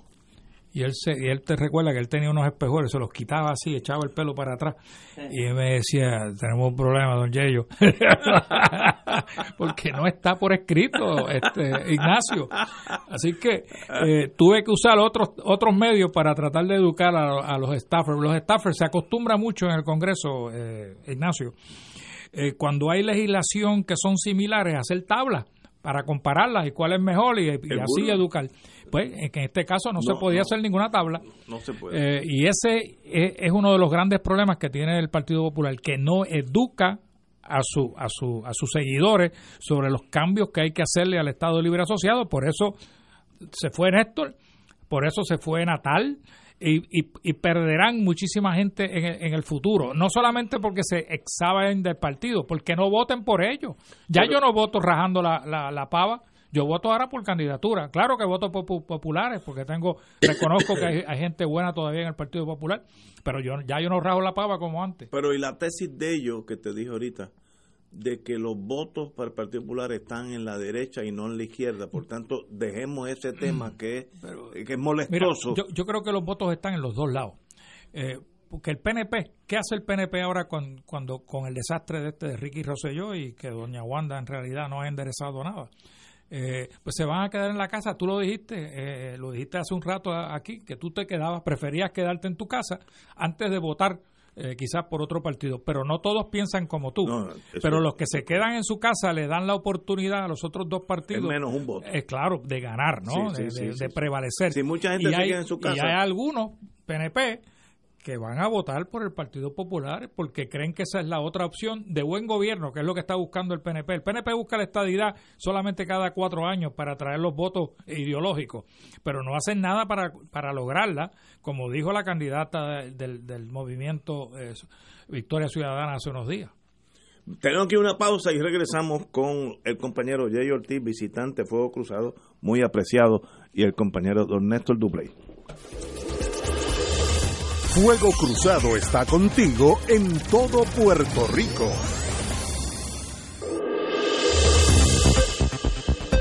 Y ahora continúa Fuego Cruzado. Regresamos, voy Sangueros de Fuego Cruzado. Este fin de semana, como prácticamente todos los fines de semana, hay actividad cultural en Librería El Candil en Ponce. Eh, mañana sábado a la una de la tarde se presenta el libro Teoremas Turbios. Oye, esto se me parece a lo que estábamos hablando. Eh, de Papsi Lipmar. Analogía de 11 cuentos para adultos que atraviesan los confines del llanto, la memoria y el horror. Oye, pero yo estoy ahí. Me han descrito mi completo. Han descrito mis días. Esa es mi cotidianidad. Atraviesan los confines del llanto, la memoria y el horror. Literatura fantástica que refleja la desesperanza, la ruina moral y la crisis de la familia como institución, entre otros temas. Esto es el sábado, mañana sábado, a la una de la tarde. Y a las tres de la tarde se presenta el libro Raíces de la Santería, de la doctora Idalia Llorens Alicea, Orígenes, Desarrollo y Prácticas de la Santería. Este es un tema siempre oscuro e interesante. Y eh, a las 5, esto es, mira, triple tanda, a las 5 se presenta la novela El cascabel de la luna de la querida amiga Bionel Negretti, eh, que es una novela de, de viajeros en el tiempo que interactúan con templarios en huida, piratas, corsarios y bucaneros, la flotilla de Simón Bolívar, colonos franceses, esclavos, trabajadores tortoleños, amotinados y revolucionarios del siglo XXI, para trazar 800 años de historia que culminan con el establecimiento de la República de Vieques. Oye, eso a ti te gusta, Ignacio. Eso es el sábado a las 5 de la tarde, es decir, triple tanda, a la 1, a las 3 y a las 5, tres presentaciones, tres libros muy diversos en librería El Candil en Ponce, Teoremas Turbios a la 1, Raíces de la Santería a las 3 y El Cascabel de la Luna de Bionel Negretti a las 5 de la tarde. Bionel, era, mi, era mi secretaria de prensa en, la, mi oficina. Sí. Ah, y después, de hecho, ha escrito varias novelas. Esta no es la primera que Esa no es la, la primera. Y ah, excelente, excelente. Yo me quedé en los teoremas turbios. Sentí que era autobiográfico. Mira, estadistas que votarían por el Partido Popular. La Yo no conozco Ejemplo, pero no, la misma, la que se está postulando para comisionada residente del movimiento, no hubiera votado por el PNP, pero quizás hubiera votado por el Partido Popular. Sayira Jordán Conde. Yo lo que veo. Y de, ella, y de la misma forma que ella piensa, hay muchos estadistas que piensan igual. Yo, yo en eso discrepo de ti. Yo, yo me muevo en un mundo más bien estadista mi familia, etcétera, amigos y algunos que otros fascistas porque se mezclan los No, no, muchachos. tú tienes un, Se tú tienes un selecto grupo Se de amigos. Hay unos muchachos que se- son fuertes. Y Oye, yo antes que siga, espérate, yo- que se me olvidó una cosa. Que, que esto, esto es más sí, sí, chévere. más, más productivo. Mañana, también a las 8 de la noche, es el concierto de Dani Rivera, de Ah, Danzas para mi Pueblo. Sí, que estuvo aquí. que estuvo aquí. Felices días, Danzas para mi Pueblo. Eso es mañana ¿Dónde? sábado ¿Dónde? ¿Dónde? a las 8 de la noche en el Teatro La Perla de La Ponce. Perla en Ponce. O sea, Ah, se va usted temprano para Sí, Ponce. sí, completo. Después que no se queden los teoremas turbios y se y siga con la santería, la novela de Biodes Negrete Y ahí y, a las 8 se va a oír danza allí al Eh, Teatro La Perla. Eh, Ese programa va a ser el de Dani. el concierto de Dani va a ser un éxito, excelente. mucho éxito para, para el querido hermano Dani Rivera mañana. Pues yo, como te dije, discrepo de ti en el sentido que mi mundo estadista, de, de paso yo a veces tengo conflictos, porque literalmente hay fascistas, de verdad. No estoy, no estoy exagerando a gente que piensan que Hitler era un tremendo este, director de un país. O sea, una cosa de cuidado y le hacen daño al PNP. Pero los otros son como el que pertenece a un culto religioso que es bien difícil que brinque de, es, de esa religión a otra. Lo máximo que yo he visto cuando las cosas están bien malas es que no votan. Y eso pues es menos un voto. Brincar un partido es doble porque es menos, menos uno más uno, donde votes, ¿no? Pero así que el PNP, si por lo menos ahora ahora mismo tiene ese, eso es como un tigre, ese tigre yo lo veo, yo lo siento, tiene unas ganas de ganar las elecciones eh, extraordinarias, así que no veo ese cruce de partidos. Caveat, como unos abogados tiene ese defecto que todo siempre lo analiza demasiado. Si el año que viene arrestan 10 personas, me estoy inventando esto, estoy pensando worst case scenario, lo peor que le puede pasar al PNP ¿Cómo es? ¿Cómo es? lo que lo peor que le puede pasar al. Partido Nuevo electoralmente es que el año que viene arresten, me estoy inventando un número, 10, pueden ser ¿De verdad dos, que te lo estás inventando? sí, me lo- sí, sí, 10 Sí. personas por corrupción. Pero fíjate que tú no te inventas siete, ni cinco, No, ni cuatro. no, porque- tú porque- te inventas ahí diez. porque es un Van número a arrestar a diez. es un número redondito, Sí, redondito. Eso podría afectar Ahora las tú dices elecciones. eso, mira, y, y los sándwiches de pavo van a empezar a caer mal hoy. La gente se pone nerviosa. No, pero eso es lo único que le puede pasar. Si no pasa eso, yo llevo, mi, mi intuición me dice que el Partido Nuevo va a repetir las elecciones porque el contrincante está en el piso. Por ejemplo, Yayo, tú, tú pesas menos que yo, pero yo peso sobre 200 libras es el peso completo en boxeo. Imagínate que yo entre un cuadrilátero con un gorila que pese 220 y me meto un puño a mí porque yo estoy yo cual, yo cualifico para ese peso. La cabeza va a tener a la, a la tercera ronda de, de- de- a la Tercera tercera, línea.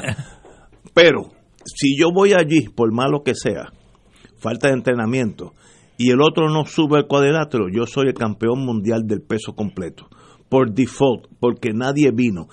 Y eso puede haber algo de esas en estas elecciones. Por todos los problemas del PNP, si el Partido Popular sigue como está, va a perder. Y el otro va a ganar porque, como decía Gallizá, que en paz descanse, para que el PNP pierda, pierda, alguien tiene que ganarle. Es una ley de física. Para que el PNP pierda, otro partido tiene que ganarle. No veo el Partido Popular con el desastre emocional que sufrió cuando el Tribunal Supremo dijo, mire, el ELA nunca ha existido. Ustedes son una colonia, los americanos son finos. Cuando uno es un imperio, pues uno puede darse la, la- el, el- gusto de ser fino. Además que tengo como 500 bombas de hidrógeno que puedo eliminar el mundo entero. Por eso soy fino. Se refirieron a nosotros, el Commonwealth of Puerto Rico no existe, existe el territorio no incorporado. Eso es una colonia. Los ingleses eran, los franceses, los italianos hablaban de las colonias. Pues esto es lo que es esto. El, el Partido Popular recibió eso. Y el mismo día, por la tarde, o al otro día, el, el, ah, el, el Congreso, el Senado, eh, aprueba, el Congreso aprueba la, la Junta de Supervisión Fiscal, que le quita a Puerto Rico toda la mitología que era un gobierno, to- toda aquella cosa de Muñoz Marín, que si un gobierno común, todo eso ¿Qué queda del Partido Popular, oye? Y lo digo con la mejor buena fe, tú me conoces, yo no, yo no tengo grandes grandes enemigos porque no, no, no tengo tiempo para ser enemigo. Pero ¿qué queda del Partido Popular? Ah, que quieren hacer un buen gobierno, lo concedo. Eso es un arma que puede ganar una elección. Porque a, a veces la gente está tan aturdida que lo que quieren es un gobierno limpio. Eso es todo. Pero mira, No hay más Ignacio, nada. yo, y Néstor debe tener su, su opinión. Tú sabes de eso más que yo. Mira, yo estaba hablando en las redes sociales precisamente con una persona que lo que me dice, el Partido Popular puede ganar porque lo que el énfasis tiene que ser buen gobierno. Ah, pues, Pues, yo, pues, yo me lo acabo de inventar. Sí, sí, pero, pero es que eso, esa es la, esa es la motivación de los cuatro candidatos para no hablar del estatus, ¿no? El buen gobierno es el énfasis, ¿no? Hay que hablar de buen gobierno, porque el PNP ha hecho mal gobierno. Pero mira, aunque tú hagas buen gobierno, el, el gobierno federal interviene en tus decisiones Todos los días. todos los días. Por ejemplo, para un ejemplo, el último ejemplo que, que de hecho el 21 de diciembre eh, empieza la prohibición legal de las peleas de gallo. Bueno, dicen, yo no, yo no estoy en ese mundo, pero dicen que las peleas de gallo en Puerto Rico, la industria del gallo era una industria bien regulada, ¿no? Y no habían conflictos, no había, No había problema. No había problema. Eso es verdad. Y entonces, pues el gobierno de Puerto Rico estaba haciendo su trabajo en regular bien. Eso es buen gobierno, ¿no? Y a pesar del buen gobierno, nos metieron un tutazo, con un plumazo las eliminaron. y así eso sucede todos los días. O sea, de la 936 la eliminaron de un plumazo y aquello funcionaba bien para Puerto Rico y para las compañías que se beneficiaban de esos beneficios. Tú trabajaste en una de ellas. Así que todo funcionaba muy bien, pero nos, met- me- nos meten el tutazo independientemente sí. de que, el imperio que haya buen gobierno. a veces sin querer se mueve ese elefante y te aplasta sin, sin querer yo tengo antes de ir a la pausa una anécdota de eso Sí, De- porque ahora te digo yo como decía Esquiles, si no lo digo reviento. mira yo tengo una anécdota de lo que es Estados Unidos ese elefante de buena fe pero te puede sabes te puede causar dolor porque pueblo encuentra en un viaje que tuvimos a Jamaica que en Jamaica hay unas plantaciones de esas toronjas que no tienen manchas, son unas toronjas casi perfectas. Pueblo la compraba en Texas, me acuerdo hasta el pueblo, Aglingen, Aglingen, Texas. Y eran toronjas de primera clase, pero la distancia de Texas a Jamaica es una cosa de pampanante. Entonces, nosotros decíamos, pero ven acá si la podemos traer de Jamaica, es la misma toronja, idéntica.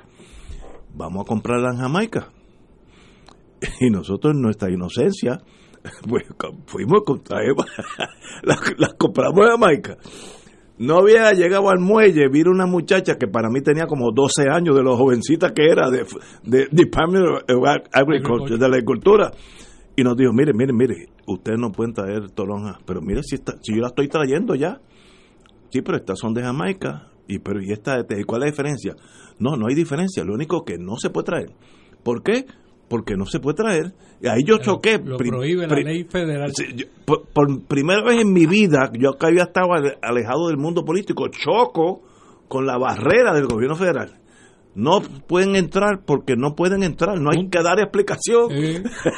y, y luego uno lo entiende, uno es, pues más o menos, pues hay que proteger la agricultura nacional. Yo entiendo eso, pero eran cuatro o cinco furgones al mes, que no es nada. Cero trajimos.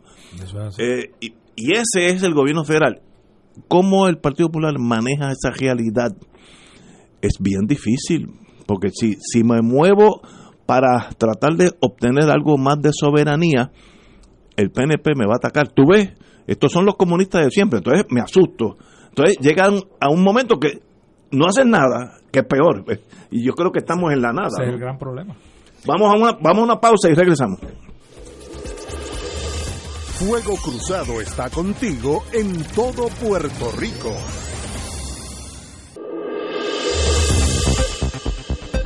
Y ahora continúa Fuego Cruzado.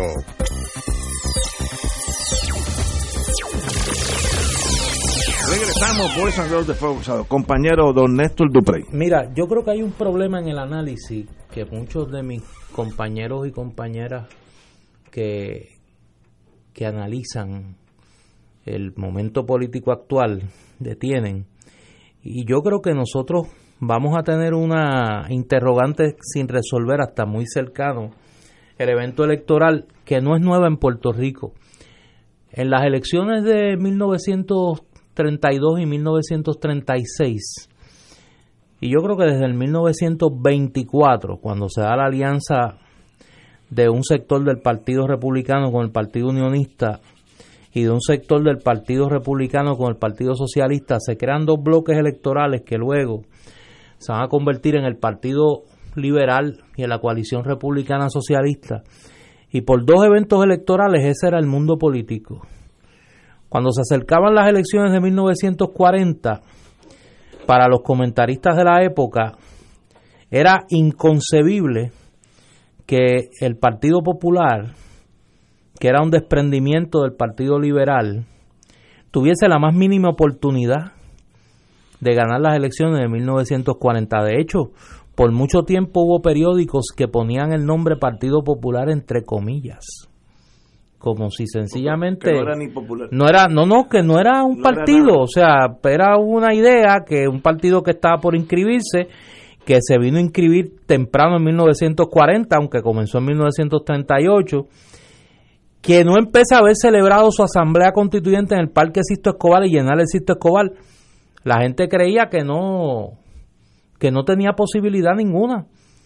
De hecho, los Estados Unidos, el gobernador Leahy, su opción favorita era un desprendimiento que a su vez había dado del, de la coalición republicana socialista que se unió a lo que quedó del Partido Liberal y fundaron la unificación puertorriqueña tripartita. Eran los tripartitas los favoritos de la administración Legi y eran los favoritos de la elección porque decían, pues esta gente son los que se van a llevar la coalición. Se queda Martínez Nadal que estaba enfermo de cáncer eh, Santiago Iglesias Pantín ya había muerto, Antonio R. Barceló había muerto, y de momento en 1940 el Partido Popular, esa noche, gana el Senado, empata la Cámara y luego logra con los votos de los tres representantes de la unificación tripartita elegir la dirección de la Cámara de Representantes, un partido que nadie le daba la oportunidad de, de lograr eh, triunfar en las elecciones de 1940. Y yo creo que es que se está subestimando el hastío de la gente con los dos partidos tradicionales. Yo no estoy diciendo, para que nadie me venga a imputar lo que no es, que aquí va a haber una avalancha de votos a favor de Victoria Ciudadana. Yo no estoy diciendo eso. Yo sí estoy diciendo que, por ejemplo, la última encuesta que tenemos a la mano, la de Nexos, le da un 4% a Victoria Ciudadana y dice que hay un 14% de los electores que dicen que estarían dispuestos a votar por un por un movimiento político nuevo sin saber quién es ni nada. A eso hay que sumarle que a estas alturas, a un año de las elecciones, todas las encuestas le están dando el doble de lo que tradicionalmente se le da a la candidatura a la gobernación del Partido Independentista puertorriqueño que celebra su asamblea este domingo, este domingo en Ponce y que apuesta a su figura más atractiva, que es Juan Dalmao, que tiene una capacidad de atracción de votos muy por encima de las lindes tradicionales del independentismo y que genera unas simpatías en unos sectores del país. Y así es. Eso es si a eso usted le suma la posibilidad de una división en el PNP, que yo creo que hoy es real, con Wanda Vázquez y la posibilidad de que o aspire dentro del PNP o aspire de manera independiente. Si a eso usted le suma la descomposición del Partido Popular, que yo creo que ya es, más que evidente. Ahí no hay que pues Cuando usted suma todo eso, usted tiene que concluir que el escenario de cara a las elecciones del 2020 es totalmente distinto. Ah, ¿cómo va a resultar Cuidado que no estemos ante una repetición de lo que pasó en 1940 con división de los partidos principales incluida, porque no sabemos qué va a pasar si en el Partido Popular el candidato es Eduardo Batia, qué va a pasar con los electores que favorecen la candidatura de Carmen Yulín Cruz y qué va a pasar con los electores que favorecen la candidatura de Charlie Delgado, que son dos figuras que están a la izquierda de Eduardo Batia, se van a quedar en los linderos del Partido Popular van a buscar otras tiendas políticas. Yo creo que hay suficiente incertidumbre como para uno pensar que probablemente estamos ante un escenario bien distinto de lo que han sido las últimas elecciones en los últimos por lo menos 40 años. Y ello. Mira, yo, yo tiendo a, concurrir con el análisis de, de, Néstor en ese sentido. Particularmente si, como él dice, y como dicen las encuestas, por lo menos que hemos visto públicamente, que Eduardo Batia liderea eh, la carrera para la gobernación dentro del Partido Popular. Yo creo que eso es un hecho. Si, si eso sucede, fíjate, si sucede pueden pasar dos cosas. Eh, una, PNP descontentos podrían optar por Eduardo Batia porque es un hombre sumamente conservador. De derecho, sí. y, y, conservador y, muy pro Estados Unidos. No, eh, no, no, estoy diciendo que nosotros somos en contra de Estados Unidos, sino que él simpatiza mucho es obvio. Eh, con Estados Unidos de verdad, te hablo como estadista, tiene ese atractivo porque no es... Tiene ese atractivo. Sí. Y igual que Roberto Prats, ¿no? Y también. Eh, igual que Roberto Prats. Pero por el otro lado, yo creo que hay más seguidores de Charlie y de Carmen Yulín que los de ahí solamente para Eduardo Batia. O sea, sumados los, los, seguidores de, Carmen Yulín y de Charlie. son más que, son más que, los de Batia. ¿Qué va a pasar con esos, con esos que no comulgan con un ELA colonial? Y con un ELA como está y, que están incómodos dentro de ese partido porque no ha habido el movimiento que se necesita para el cambio ideológico que se debe dar en el Partido Popular, porque es algo lógico que suceda, ¿no? Este, así que es muy posible que si Eduardo prevalece en la primaria del Partido Popular, esos, esos seguidores de esos dos otros candidatos emigren hacia otros candidatos en otros partidos de, que, que, van obviamente a participar en las elecciones.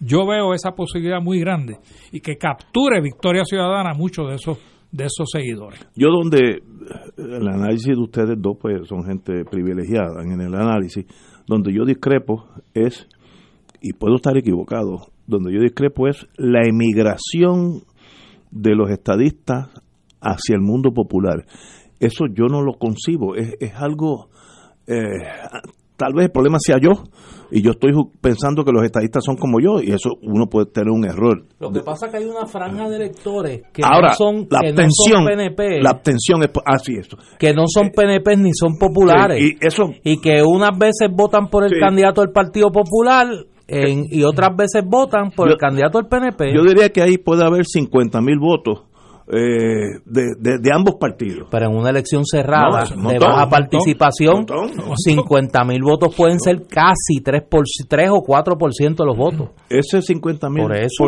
50 mil votos, lo digo porque recuerdo a Juan Manuel García Pasalacua, nuestro querido mentor, que decía que esos independientes, en el sentido que pueden votar por cualquiera de las tres opciones, hay según Juan Manuel había 50 mil y él sabía y hay unos votos, como bien dijo Jay ahorita, que están al otro lado de la colindancia entre el PIB, para poner un, una figura electoral, y el Partido Popular. Esos electores no se sienten atraídos por la figura de Eduardo Batia. Esos electores, si Carmen Yulín no es la candidata del Partido Popular, van a buscar otras opciones, o votan por Victoria Ciudadana, o votan por Juan Dalmau, o hacen, o no votan. Y entonces tú vas a tener un escenario electoral, por eso es que yo, si yo fuera a apostar, yo no apuesto. Si yo fuera a apostar, yo, sí. yo creo que aquí nosotros vamos a ir a un escenario donde van a haber tres fuerzas políticas bastante balanceadas, una fuerza política con una con una estatura electoral mayor a la tradicional y un escenario legislativo, legislativo mucho más plural que el que tenemos hoy con, con, unos escenarios que no vemos desde hace mucho tiempo. Eso de la pluralidad en la legislatura sería para mí excelente. Mientras por, eso, por eso el ejemplo del 40. Mejor, por eso cité el ejemplo del 40. El Partido Popular pudo organizar la Cámara en 1941 porque contó con unos votos que no eran populares, que era de un tercer partido. Y lo señalo porque quizá nosotros estemos en el umbral de una situación así si las fuerzas entre el PNP y el Partido Popular a nivel legislativo son parejas y hay una tercera fuerza que podría ser Victoria Ciudadana eh. con una representación legislativa que puede decidir a dónde se inclinan las cámaras en cuanto a la, a la, a la mayoría como, legislativa. Como los senadores del PNP en el cuatrenio de Aníbal, creo que fue. Sí, lo, lo, Eh, los auténticos. en los auténticos Así como- en el Senado le daban una mayor pluralidad a esa legislatura. Sí, sí. El problema era la Cámara, ¿no? Sí, sí. Pero en el Senado había ese balance. Vamos a una pausa, amigos. Fuego Cruzado está contigo en todo Puerto Rico.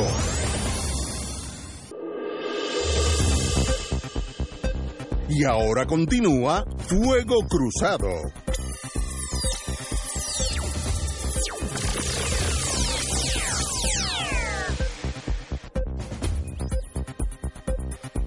Como estamos en la política, local politics, Sí, no, porque estamos Vamos. en la víspera de que empiece a, a- Bueno, ya el domingo empieza esto. El PIB tiene su asamblea, va a nominar su cuadro de candidato y va a presentar, eh, según leí de, de, de Roberto Iván Aponte, eh, una nueva visión de la lucha por la independencia. yo diría que Juan Dalmao, del PIB, que ha estado aquí varias veces, Sí. es una de las mejores opciones que yo he visto en el PIB hace décadas, porque tiene la juventud, divino tesoro, es lo que Llega a unos sectores que el, que el, el liderato independentista tradicional no llega. es lo que dicen en computadora user friendly. Sí, sí. Se puede meter en cualquier cafetín en el Viejo San Juan y cae bien porque es, es- es de, de pueblo. Mira, yo, yo admito... Ese es un buen candidato. Yo admito mi prejuicio con Juan, prejuicio positivo. Juan es mi hermano, lo conozco desde joven, eh, somos cagüeños los dos, eh, y reconozco que es una figura extraordinaria para el PIB y para el país en general. Y yo creo que la apuesta que hace el PIB es la lógica. O sea, el PIB se está jugando su vida en esta elección. Eh, el PIB no aguanta quedar, quedar fuera de la inscripción una elección más. O sea, eh, y entonces está apostando a que su persona más atractiva electoralmente sea su candidato a la es bueno, gobernación. ese es bueno. Eh, y yo creo que va a generar un respaldo más allá de lo tradicional en términos de, del por ciento de votos. Sí. Pero todavía quedan unas interrogantes sin resolver. Este, el caso de Alexandra Lúgaro, si logra traer igual o más respaldo que en el 2016, ahora que corre por un movimiento y no es independiente, el tema de qué va a pasar en el Partido Popular, el tema de qué va a pasar en el PNP con Wanda Vázquez, yo creo que esas son interrogantes que pueden cambiar totalmente el cuadro. Ahí tienes una figura que la tenemos ahí en el en, en, en el bullpen, que es Jennifer González. Jennifer mm. González aparenta ser la única figura del PNP protegida electoralmente. ¿Por quién? Protegida, o sea que es difícil que cualquiera de estos movimientos Ah, no, no, no. sí. Telúrico. Ella va a salir. la afecte a ella en su candidatura a la comisaría residente. Si vemos la cantidad de dinero eh, entre el 2017 y 2018, la de residente tenía 401.679 dólares en donativos, casi medio millón de dólares. Eh, Nadal Power eh, tenía mucho menos 20 mil dólares, etcétera, etcétera. No estamos, estamos en otras ligas. El, el atractivo de Jennifer en cuanto a money, money eh, eh, levantar dinero para la campaña es absoluto, está sola. Recaudo desde el 2016, 941.389. Sencillamente es una candidata que tiene el visto bueno, yo creo que mucho más allá del Partido Nuevo, porque eso es un número eh, extraordinario, más que el candidato a la gobernación del PNP. Así Por que ella corre casi sola en ese sentido. Eh, Porque fíjate también, este eh, Ignacio, eh, eh, esa, esa contradicción o ese conflicto que hay dentro del PNP de que el candidato a la gobernación es demócrata y el candidato a la comisaría residente es republicana. Yo creo que quizás en esta elección podría ser más desfavorable para Jennifer González, independientemente de su capacidad para recoger dinero. Si tú lees en esa columna, en esa parte de prensa, hay dos, dos donantes grandes del PNP, de, de ella, que no son PNP, que son instituciones, Sí. son PACs, lo que llaman PACs, Political Action Committee. Conservadores. Uno son la industria marítima, eh, el otro es otra industria parecida en Estados Unidos. Eh, y, y eso lo que hace es que resalta, eh, resalta eh, posiciones que van contra el mejor interés de Puerto Rico, porque ya está harto documentado de que las leyes de cabotaje son infligen un gran daño al consumidor puertorriqueño. De eso no hay duda. Y la otra, y, y el otro strike que ella tiene en contra es el protrompista. Eh, y yo creo que los candidatos que están en los otros partidos tienen que de alguna manera resaltar el hecho de que esta señora lo único que hace es apoyar a Trump en Estados Unidos, no lo hace en Puerto Rico. Y Trump es el más daño que nos ha hecho a Puerto Rico. Trump es un presidente malvado, no como lo digo yo, lo, lo dicen en Estados Unidos, presidente malvado, que le ha, que le ha eh, le ha cohibido a Puerto Rico recuperarse del huracán María porque nos han puesto tantos obstáculos en Casa Blanca para que ese dinero fluya. Y la comisionada residente, que es la, la cara de Puerto Rico en Washington, ha sido incapaz de poder tumbar esa pared. Y, y, a pesar de que ella dice que tiene buenas relaciones con Trump, bueno, pues si tiene buenas relaciones con Trump, ¿por qué no las ha utilizado? O si las ha utilizado, obviamente, pues no tiene tan buenas relaciones nada para que ese dinero que ella anuncia con tantos holgorios, porque es, tremenda anunciando el dinero que viene para Puerto Rico, pero no el dinero que llega a Puerto Rico. Son dos cosas diferentes. Se le asigna dinero a Puerto Rico y no le llega. Y no le llega. Por Trump. Por Trump y, pues, y quizá por una falta de gestión agresiva y firme de parte de ella. Y un toque de corrupción que tampoco pone a los burócratas en veremos, porque lo han dicho. Sí, pero pero la parte de esa corrupción le ha salpicado al gobierno federal. Hay tres, tú lo sabes, hay tres, tres acusados. en el, y podrían haber, de los diez que tú mencionaste ahorita, podrían haber dos o tres más. Mira, ¿cuántos son diez tú dijiste? Yo me inventé un número, no, no me citen ahora. Que va a haber mucha gente que me va a llamar esta noche. Son, yo dije un 10. Tú, Oye, que ya pasó. tú eres un buen abogado de defensa. Oye, y antes, antes que nos vayamos, porque ya veo que, que ya mismo nos vamos, ya pasó el weekend de. Ya el lunes se acaba el weekend de Acción de Gracia. Y hay ahí como un espacio. Sí pero no te rías, estoy hablando en serio, porque tú te ríes? Oye, déjame hablar. Tú te ríes, tú te ríes y me coartas mi derecho. En el campo se dice... Pero óyeme, déjame terminar, tú no sabes de lo que yo te voy a preguntar. No, yo sé, yo sé, y, ya, ya estoy tenso.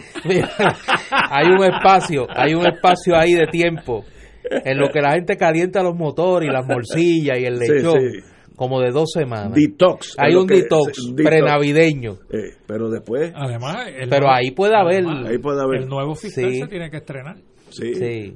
Bueno, como dicen en el campo, mal dicho, así que Nereida, como Luz Nereida, que me perdone, se rumorea. Se rumorea. Que eso, eso es de campo. Eso viene, eso se viene rumorea. No, se rumorea que ya las acusaciones están. O sea, que no hay que hacer más nada, ya está. Que es cuestión de y ahora ¿cuándo, jalas el gatillo? No sé.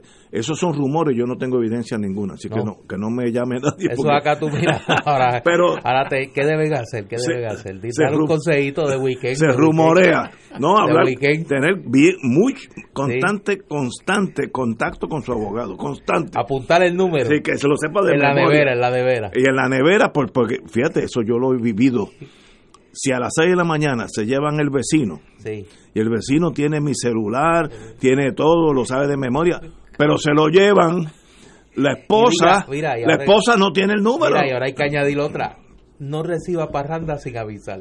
Ah, no, las parrandas. Para no pasar susto. Dígale, el que le vaya a llevar una parranda, el que le vaya a llevar una trulla, que le avise. Cosa que si usted ve unos carros raros llegar a su casa, que no piense que es una parranda, porque imagínate. Estas parrandas federales son de 5 a 6 de la mañana. Sí, así que no. Guícharo, ahí no hay guícharo. Ahí no se oye ni un guícharo, ni un cuatrito. Yo, yo tengo un caso que fue un pues chiste. Oye, mira, mira. FBI Open the Mira, yo tengo un caso que es un chiste, pero es verdad, hubo hasta un caso de eso civil. X persona, Juan de los Palotes, está durmiendo con su esposa y su hijo. De momento llegan unos gente de, del FBI de combate y lo que oye es que arrancan la puerta de cuajo y entran para adentro. Ellos están en la cama y lo están apuntando con M16. Imagínate el susto era la casa e-, errada. No era, este no tenía nada que ver con nada, porque en, en urbanizaciones hay... Se parecen las casas. No, no, y, y las calles, por, ejemplo, puede ser la, me estoy inventando, B1, pero la de atrás es B2. Entonces, pues los americanos se equivocaron, se metieron en la B1 en vez de la B2. El señor pasó un clase susto que no creo que se haya recuperado. Le arrancaron la puerta, bueno, pagaron los daños después, pero imagínate el susto. Así que, pero tranquilo, si usted no ha hecho nada, no tiene de qué preocuparse. ¿No es así? Mi mamá nunca estuvo tensa con el FBI. Doña Abel está lo más tranquila allá Así en que Cagua. pase. Pero no reciba tuya sin avisar. si es de Y noche, menos después de las 5 de la mañana. primero que pues un asalto, hoy en día hay que estar cuidado. Señores, Oye, Yello, que gracias. Yello, qué Ah, bueno. Placer estar aquí con Había, hacía tiempo no nos veíamos. Qué, qué bueno estar contigo y volverás aquí si usted tiene esa bondad de ayudarnos. Hombre, claro que sí. Pues señores, hasta, ma- hasta- no, mañana, no, hasta el lunes.